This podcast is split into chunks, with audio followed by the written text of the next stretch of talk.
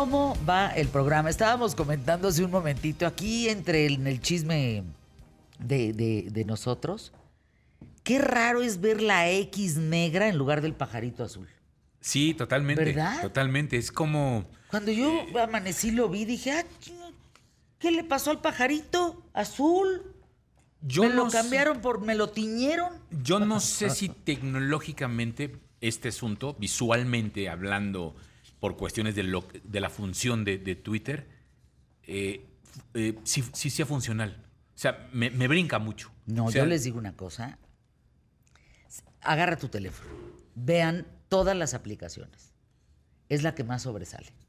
Perdóname, es un logo extraordinario. ¿Sí? Claro. ¿Te parece?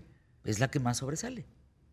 No tiene el color azul, porque casi todas las aplicaciones tienen algo azul. El pajarito azul, pues tenía que ver con, con muchas otras.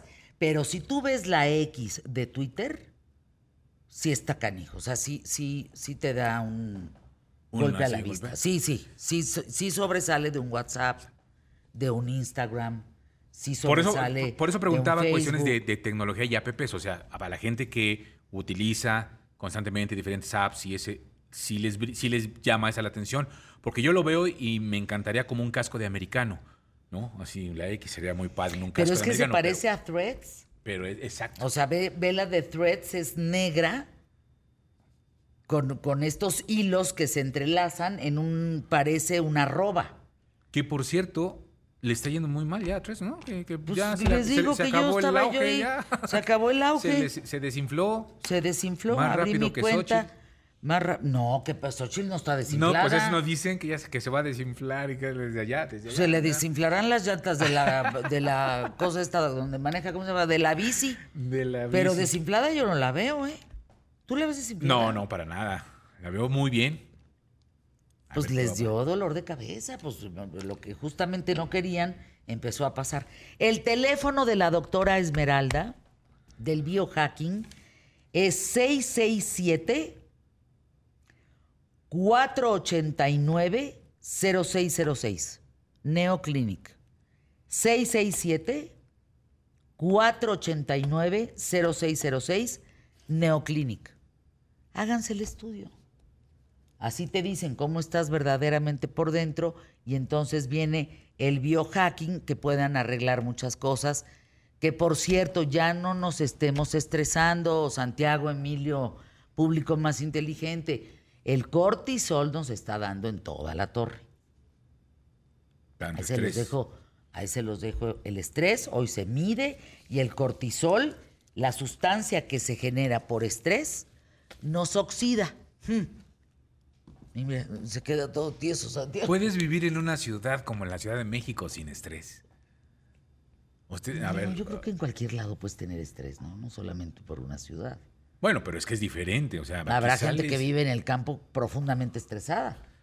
Bueno, por, por las condiciones, sí, no lo dudo, pero a lo que me refiero es, por ejemplo, salir a la calle hasta un sábado, el día que vas a descansar, o el domingo que dices, ay, pues esta vez voy a dar una vuelta a Coyoacán y sales, y está cerrado el circuito interior, está bloqueado, no Pero sé eso qué, los estresa.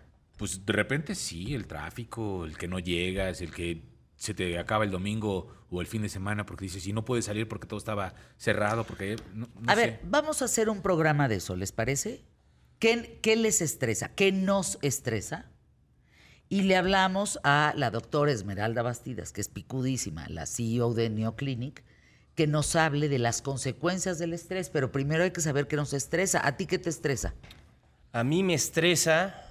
No entrar en mi sección rápido. Que no me dejen hablar. Que no me dejan hablar. Pues no hablas.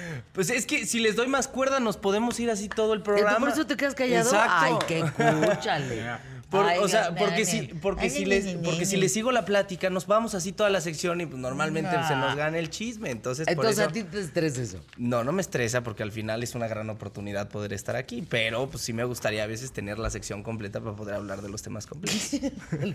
No me estresa, pero me molesta. No, pero ya nos calla. Silencio. Hay como un chofer en Italia. Me dice, ¿cómo se dice? Cállese. O sea, él me quería decir que yo no estaba hablando buen italiano, que Duolingo no me había ayudado ni más palomas. Y entonces me quedé así como se dice chitón. Le digo, cállese. Entonces volteé y me dice, Cállese, señora. Siéntese, señora. me dio mucha señora. risa. Bueno, de vamos tres en con tres. de tres en tres. Pero eh, vamos con la comida, ¿con qué vamos? No, eh, ayer estaba platicando, perdonen por mi voz. eh, estoy- No se te oye. ¿No se me oye? Bueno, para, to- No, para todos los que van cambiando el, el radio y de repente se encontraron con esta vocecita mía, mi nombre es Santiago Bissell, bienvenidos a De Tres en Tres. Es una sección aquí en este programa tan bonito que se llama ¿Qué tal Fernanda?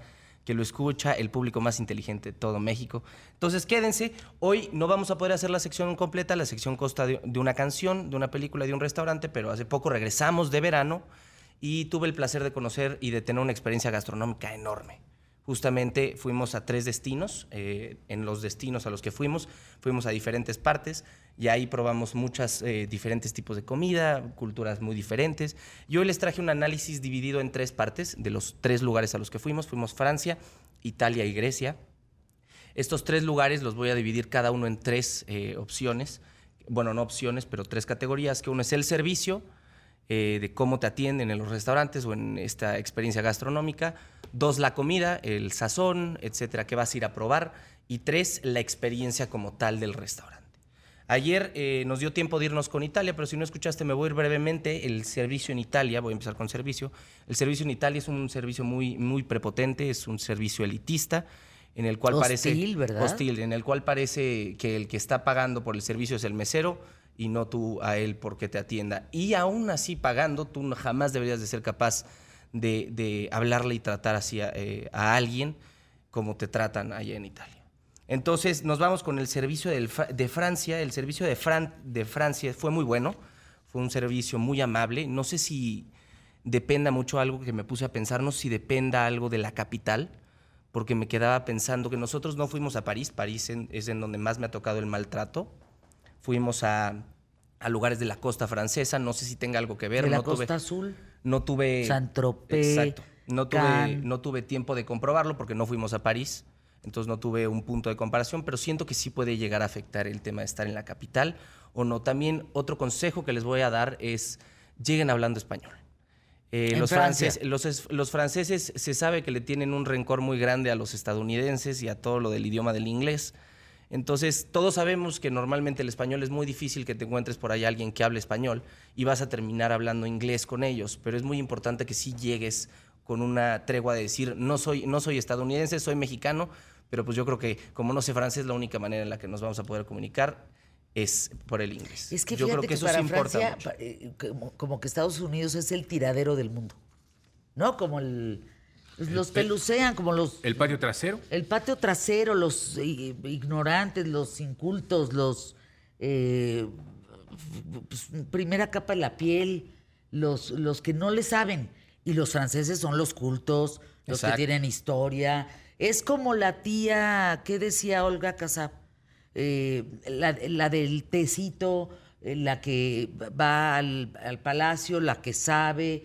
Pues la tía. Bueno, sí, porque bueno, también este, la cultura eh, francesa tiene muchos más años que la italiana. Claro. ¿no? Entonces, de alguna manera. Y luego de dicen, cultura. y en Estados Unidos, ¿qué, qué, qué tienen? Pues no tienen ni las papas francesas o nuestras, están de atar. Imagínense. Y luego, Después nos vamos con Grecia. Seguimos en la categoría de servicio. Eh, el servicio en Grecia fue excelente. Es gente con hambre de trabajo.